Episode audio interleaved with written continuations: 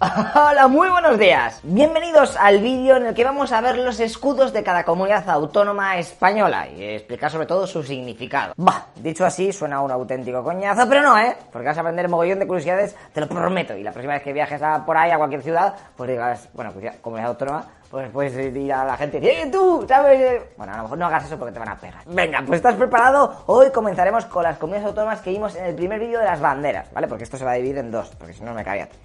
Solo falta aquí que venga Sheldon con diversión con banderas, ahora diversión con escudo. ¡Dentro intro!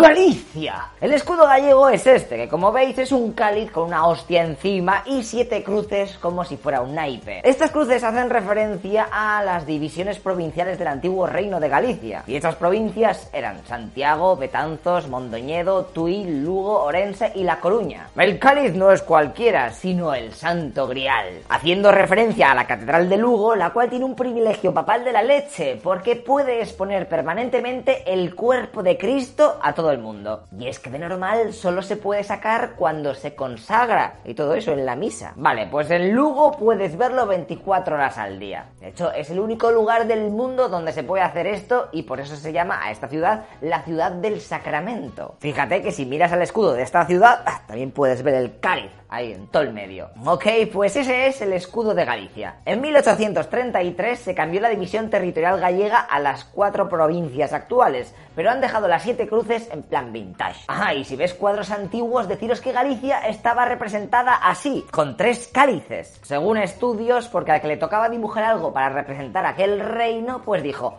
coño, si Galice suena a cálice. Fíjale, Apañado. Y después con la tontería poco a poco se fue aceptando este escudo. ¡Asturias! El del Principado de Asturias es clavado el de su bandera, ¿eh? la cual ya vimos en el anterior vídeo de las banderas. Con la cruz de la victoria ahí en todo el medio petada de joyas. Pero si te fijas, tiene texto a los lados, ¿eh? En oro, nada más y nada menos. Bueno, aunque en el paint con los colores puedes motivarte y decir el material precioso que quieras. Te digo yo que Ángel, ahora va a poner aquí unas letras, que está en diamantes, flipas. Venga, pues ahí pone Hawk signo Pierce. Y en el otro lado pone Hawk signo Vincenter La traducción al castellano sería, con este emblema se defiende al piadoso, con este emblema se vence al enemigo. Como ya os dije, en verdad el color que definía Asturias en la antigüedad era el rojo, y cuando se hizo el estudio y las propuestas para ver qué se elegía, los finalistas fueron el azul, y el rojo. Lo que pasa que finalmente se optó por coger el azul porque el rojo en las banderas de España y las comunidades pues estaba para aburrir. Así que venga, vamos a cambiar un poquito. El azul. ¡Cantabria! El escudo de Cantabria fue oficial en 1984 y es bastante sencillo de entender. A ver, un barco, una torre, una cadena y dos cabezas flotando. Pues esto está claro que son las vidas que te quedan ¿eh? y que el barco está saltando ahí a la comba o algo así. Mmm, casi, pero no. Eso que veis ahí es nada más y nada menos que la Torre del Oro de Sevilla. Y en el barco van marineros cántabros. Y es que ellos fueron los encargados en 1200 48 de romper la cadena togorda que había ahí en Sevilla para impedir las incursiones en el Guadalquivir. Y claro, de esta manera abrieron el paso a la conquista de la ciudad por parte de los cristianos ¿eh? de Sevilla. Vale, lechero, ¿y, lo de abajo? ¿Eh? ¿Qué es? ¿El balón de la liga de entonces? No, hombre, no. Es la estela de Barros, una piedra labrada que es del siglo IV a.C. y que se cree que indicaba la tumba de un soldado de finales de la Edad de Bronce. De hecho, si vais a Cantabria, puede que veáis esta otra bandera por ahí rulando, porque es la que representa al pueblo cántabro, el llamado lábaro cántabro, que es una evolución del símbolo que os he puesto antes. Hay algunos que dicen que es el símbolo que usaban las tropas cántabras luchando contra y después con el ejército romano, pero aún no se ha aclarado mucho que sea eso verdad. País Vasco. Este, como veis, es 4 en 1. A lo loco. Para joder al que tenga que dibujarlo en clase o en un cuadro. En verdad, por lo menos es fácil de entender, porque cada uno hace referencia a sus provincias. El escudo de Álava, el de Vizcaya, el de Guipúzcoa y el de... Coño, ¿El último? Nos hemos quedado sin provincias. ¿Qué pasa? ¿Lo han rellenado ahí de rojo para que no se note? Pues aquí viene la controversia, chaval. En verdad, ahí iba el escudo de Navarra. Ahí con sus cadenicas guapas. ¿What? ¿Y eso? Pues porque en 1936, cuando se hizo el escudo, los políticos de allí creían que tarde o temprano Navarra terminaría incorporándose a su comunidad autónoma, al País Vasco. Pero claro, luego llegó Franco, bla bla bla, bla así que en 1978, cuando volvieron a recuperar el escudo, Navarra se quejó porque aquello era como si eran sus putitas, así que el Tribunal Constitucional mandó que lo quitasen, por lo que solamente dejaron el fondo. Como curiosidad decirte que el escudo de Guipúzcoa también está modificado, porque este, de 1513 a 1979, era tal que así. Lo que pasa que esos cañones que veis ahí hacen referencia a cuando los guipuzcoanos ayudaron a conquistar Navarra para incorporarla a Castilla. Y estas tropas capturaron unos cuantos cañones a los navarros y franceses en la batalla de Velate en 1512. Así que Juana la Loca les dio como regalo esta insignia en su escudo. Pero en 1979, como señal de fraternidad hacia Navarra, decidieron quitarlos ¿eh? y hacer uno nuevo. Solo con los tres árboles esos que veis ahí, que por cierto son tejos. ¿eh? Ahí te lo llevas.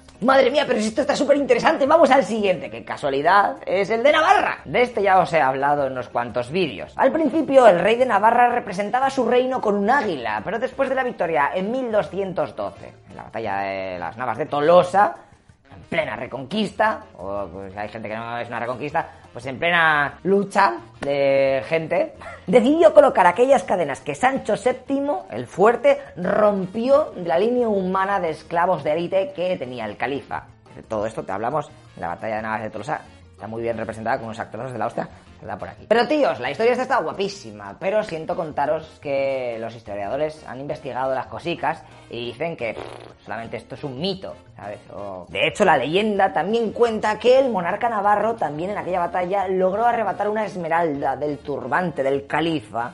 Así en plan, te mato, no, te cojo esto. Que sería la que tenemos en mitad de todo el escudo. ¿Eh? de los navarros. Así que podríamos decir que esta insignia es fruto de una evolución del escudo original que tenía unos rayos. Y ya fruto del trending topic de Navas de Tolosa, pues se fueron haciendo updates. Para que os deis cuenta lo importante que fue aquella batalla. ¡Aragón! El escudo de armas de Aragón, al igual que el vasco, está dividido en cuatro partes. Y cada una de ellas tiene su pequeña historia. Arriba a la izquierda tenemos una cruz encima de un árbol. Esto representa al reino de Sobrarbe, una zona muy importante durante durante la conquista musulmana y posterior reconquista, donde sirvió de refugio a los cristianos. A su derecha tenemos la cruz de Íñigo Arista, antiguo rey de Pamplona, ¿eh? en un gesto para recordar la vinculación del reino de Aragón con el de Navarra. Lo de las cuatro cabezas con la cruz de San Jorge no es nada más y nada menos que un souvenir de la toma de Huesca en 1096 por Pedro I.